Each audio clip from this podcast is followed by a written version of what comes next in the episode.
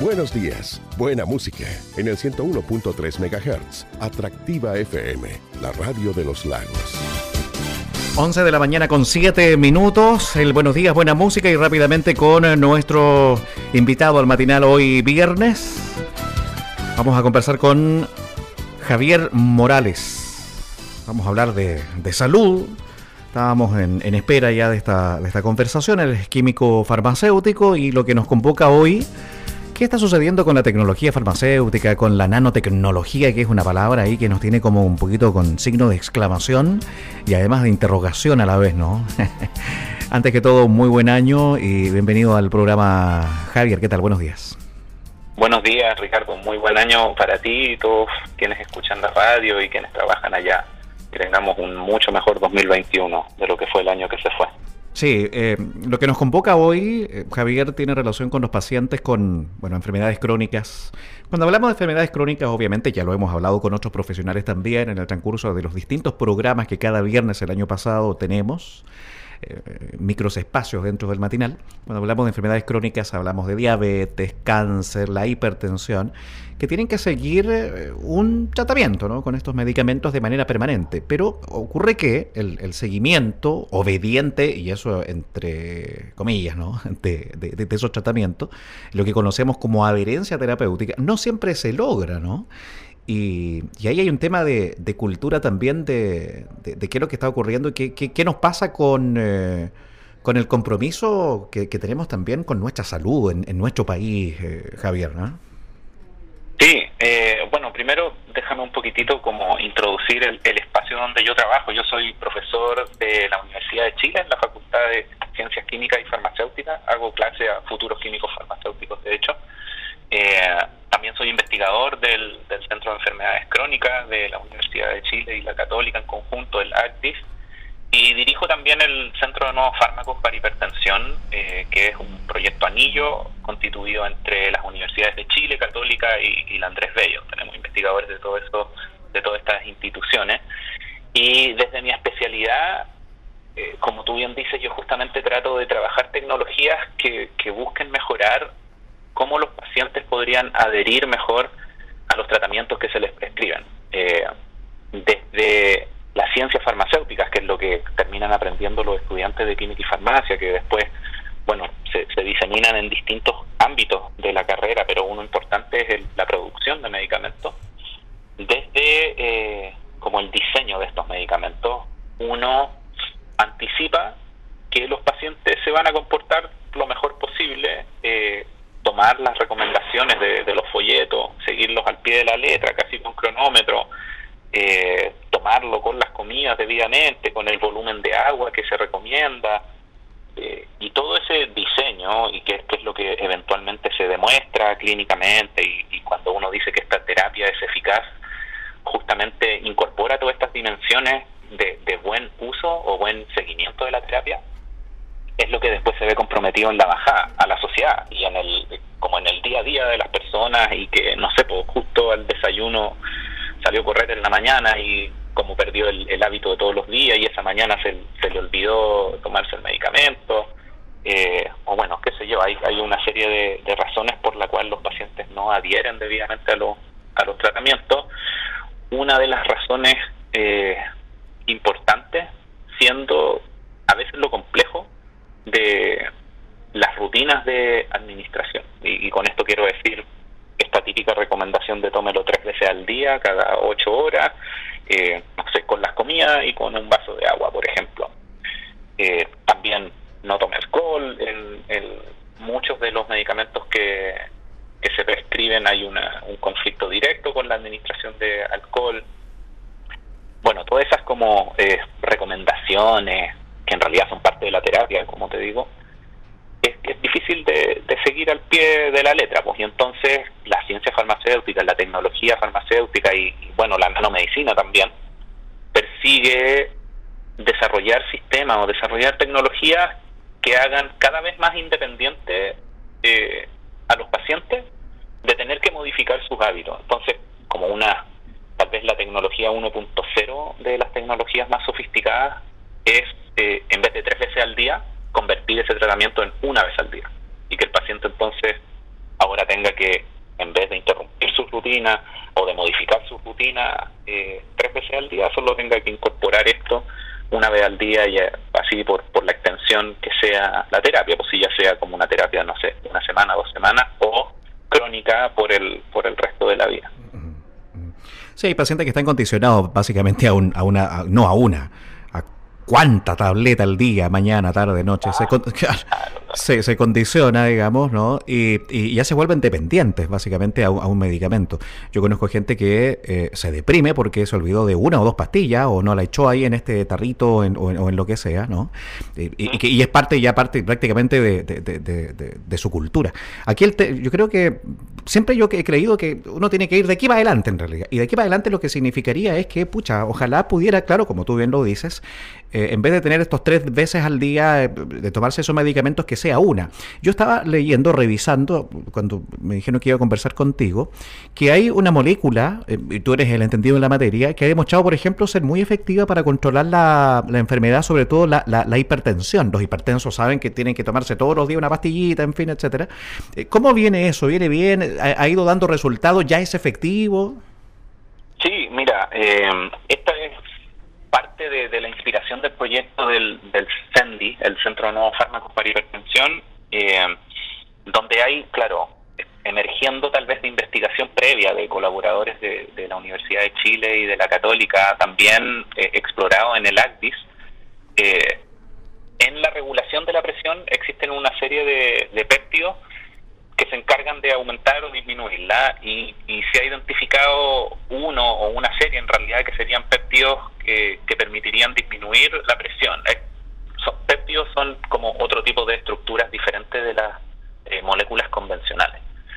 Em, pero tienen limitantes respecto a con qué frecuencia uno debería administrarlo, porque son moléculas que, que se degradan muy rápidamente entonces, si para la hipertensión ya tenemos que los pacientes deben tomar una tableta al día, por ejemplo, si, quisiéramos administrar esta molécula que yo te digo que tiene demostrados efectos, así tal cual como existe, habría que administrar múltiples tabletas en un mismo día y así, bueno, todos los días de la vida. Entonces, en comparación a la terapia actual de hipertensión, la molécula actual no, no es eh, no es más eficaz, no es no es una mejoría eh, terapéutica. Entonces, lo que nosotros estamos persiguiendo en este centro es justamente modificar las características de esta molécula para que ahora sí efectivamente se pueda convertir en un tratamiento diario o incluso eh, estamos visualizando tratamientos por ojalá semanas o meses en eh, tipos implantes. Entonces, los implantes son una forma farmacéutica que existen hace mucho tiempo ya. Eh, y que bueno, tienen la, la virtud de eh, lograr esta buena adherencia porque el paciente en realidad solo se interviene una vez a lo largo de varias semanas y después lo que tiene que hacer es, sacar el implante anterior y reponer un, nuevo implante con más dosificaciones. Eh, y entonces en ese espacio de tiempo se olvida de que tiene el implante y no tiene que estar periódicamente administrándose, pues solo tener esta precaución de poner una alarma tal vez el día anterior o los tres días anteriores para para tener la, claridad de que debe ir a reemplazar su implante.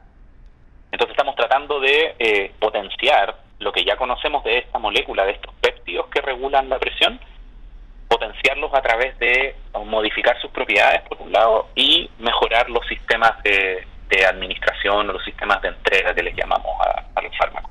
Cualquier cosa de estas, yo creo que sí, es muy importante considerarla, pero yo creo que por sobre todo tiene que ver con un tema de prevención.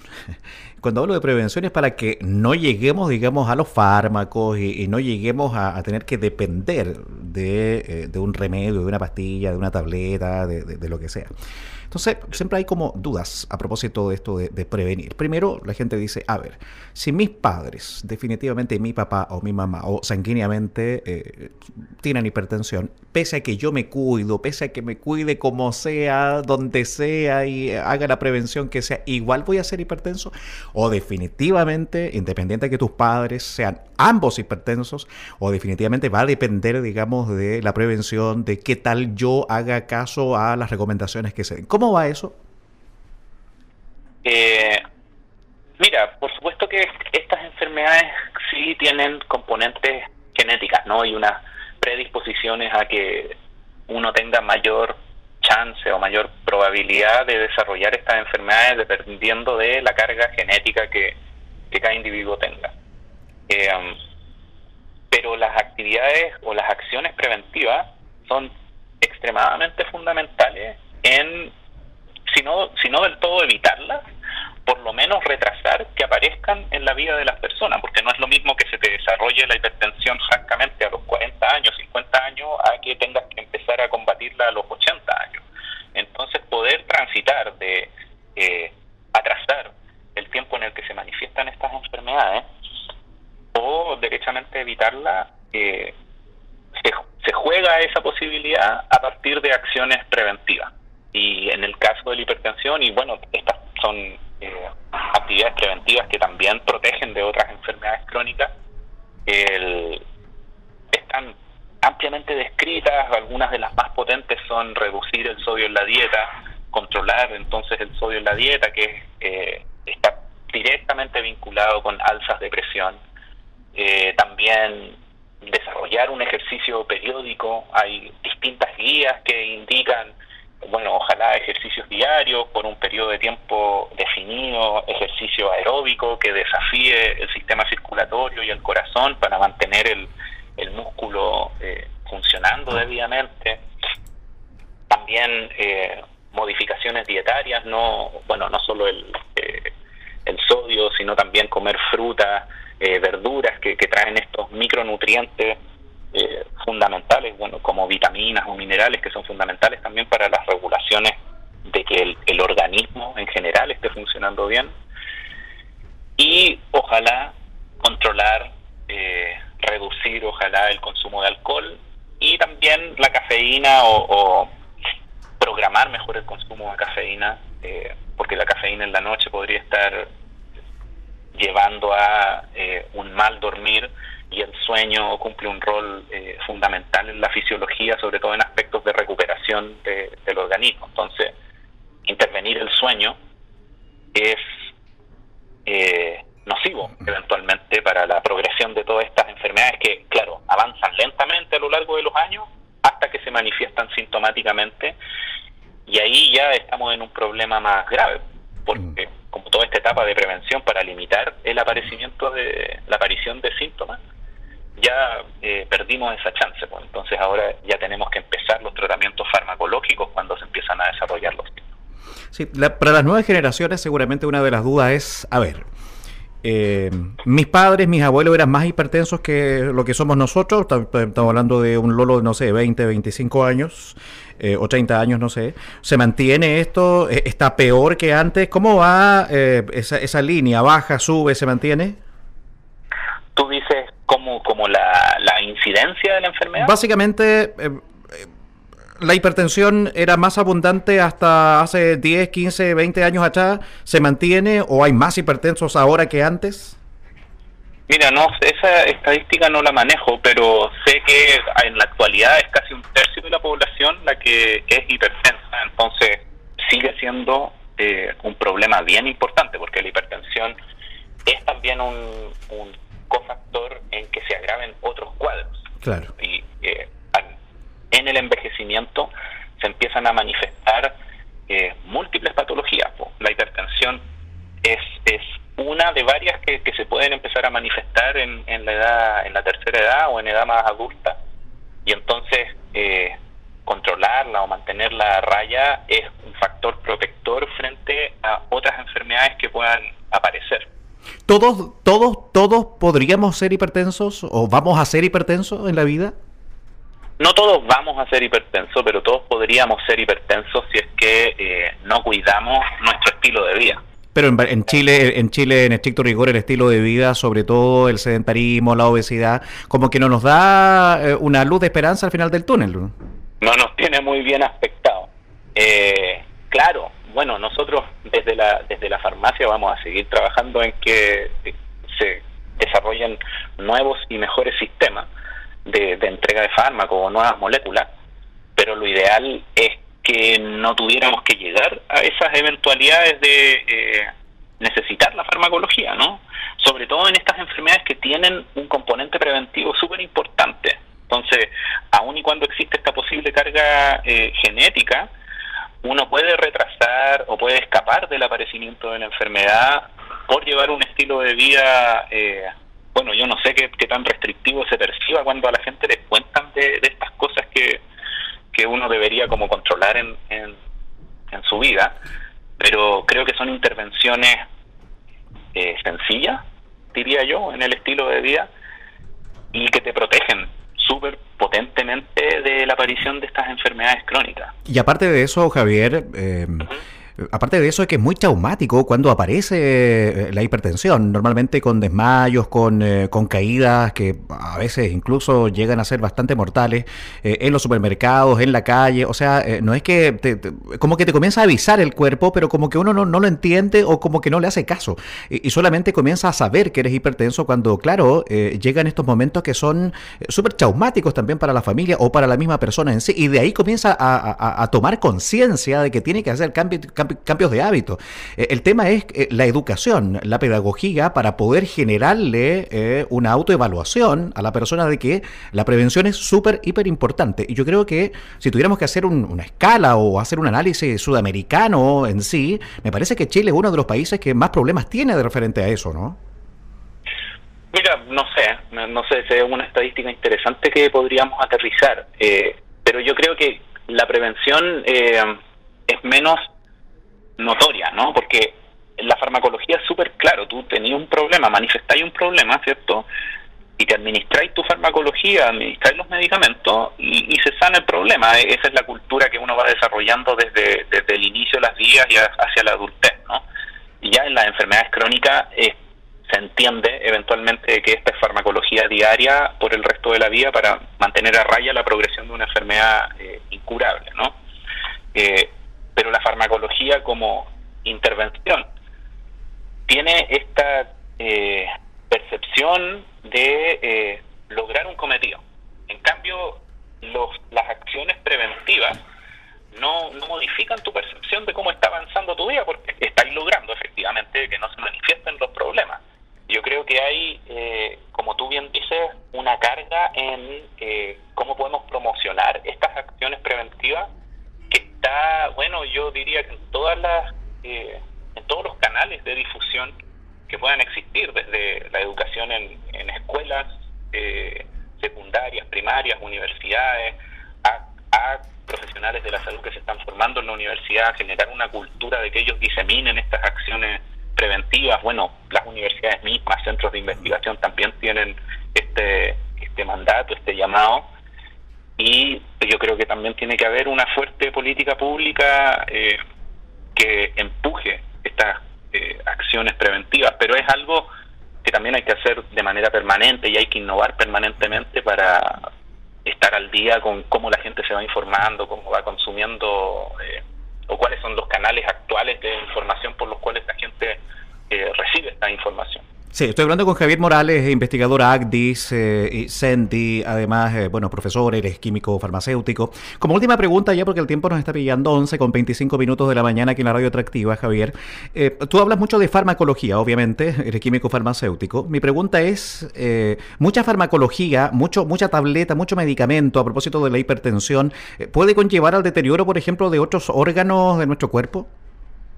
Sí, sí, buen punto. Eh, los medicamentos en general, los, los fármacos en general, eh, no están exentos de los que se conocen como efectos secundarios, que yo creo que es algo conocido en, en, la sociedad, y es básicamente el medicamento tiene un efecto principal, benéfico, por el cual uno lo utiliza, pero a veces desarrollan efectos secundarios que no son deseados y, y que pueden ser más o menos problemáticos. ¿no? Eh, en el caso eh, de la hipertensión hay algunos antihipertensivos que desarrollan tos, por ejemplo, tos seca. Eh, bueno, en, tratamientos contra el cáncer, ya me imagino que otros eh, investigadores del ACDIS han comentado esto previamente, se desarrollan también fuertes efectos secundarios por la farmacología contra, contra el cáncer. entonces, en, en la etapa tardía de la vida, ¿no? en la tercera edad, en la vejez, cuando se van acumulando estos números de fármacos, es bueno, cada vez más importante tratar de mitigar y lograr desarrollar, y esta es la carga que tenemos desde la innovación en nuevos medicamentos, desarrollar nuevas moléculas que tengan eh, menores efectos secundarios o desde la nanomedicina, que, que, casi no lo hemos podido comentar, pero voy a poder tocarlo ahora como para hablar de este espectro de acción de la nanomedicina. Uno de los objetivos de la nanomedicina es, tomar moléculas que se conocen que tienen un efecto y dirigir esa molécula eh, al interior de nuestros organismos al sitio específico donde se requiere su efecto. Porque en, en la forma convencional de administración de medicamentos, uno se toma una tableta y el fármaco que está ahí adentro se distribuye por todo tu cuerpo, como que te baña tu cuerpo enteramente, porque el sistema circulatorio lo distribuye por todos lados y difunde y se distribuye completamente. Entonces, la idea de la nanomedicina es que tú te administres un medicamento y que logremos evitar que se distribuya a otros sitios, a otros órganos, y que se dirija eh, específicamente allí en esa región del cuerpo donde se necesita desarrollar su efecto benéfico. Entonces esto tiene dos resultados. Primero que eh, podría disminuir las dosis que se administran los pacientes porque ahora se está aprovechando mejor la cantidad que está recibiendo el paciente y también estarías evitando los efectos secundarios porque entonces la molécula no está alcanzando estos otros lugares donde desarrolla los efectos secundarios.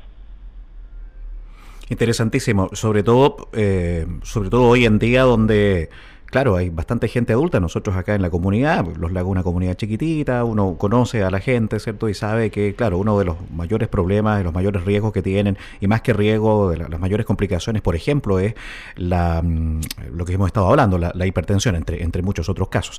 Eh, yo te agradezco enormemente esta conversación, me llamó la atención porque tú me decías, claro, que en demasía mucha tableta, por ejemplo, para la hipertensión puede provocar tos, digamos, en un adulto mayor. Bueno, que sea entonces producto de la mucha tableta para la hipertensión, la tos y que no sea esto de que nos dé miedo que puede ser coronavirus, entonces, ¿ah? porque ahora cualquier persona le da todo y hoy es como casi apuntado con el dedo. ¿ah? Sí, sí, sí, y sobre eso mismo, bueno, en, el, en algún momento al comienzo, yo creo que ahora ya está bien eh, cimentado en, la opinión pública que, eh, por favor, quien es paciente hipertenso y, y quienes tengan alguna terapia eh, por su médico tratante no interrumpan las terapias por miedo de que pueda haber una interferencia con el coronavirus. En la hipertensión específicamente ya se ha observado que no hay un, problema que podría acentuar los cuadros de coronavirus, así que eh, por ningún motivo interrumpir los, los tratamientos médicos, siempre consultar con el médico tratante. Te agradezco enormemente tu, tu, tiempo, esta media hora, mira tú, que nos diste para comenzar el año hablando de, ciencia, hablando de nanotecnología, que me parece fabuloso. La nanomedicina la vamos a estudiar porque me parece extraordinariamente potente, sobre todo poder educar y, de una forma pedagógica poder contárselos a los auditores. Javier Morales, investigador ACDIS, eh, con nosotros aquí en Radio Atractiva. Buen año y gracias por tu tiempo. ¿ah? No, muchas gracias a ti, Ricardo. Un gusto. Y cuando quieras, podemos seguir conversando de nanomedicina o lo que estimes conveniente. Bien, nos vamos a coordinar ahí entonces para poder regresar porque me parece buenísimo el tema. Gracias, que tengas un buen día y un buen fin de semana. A buen día. Chao.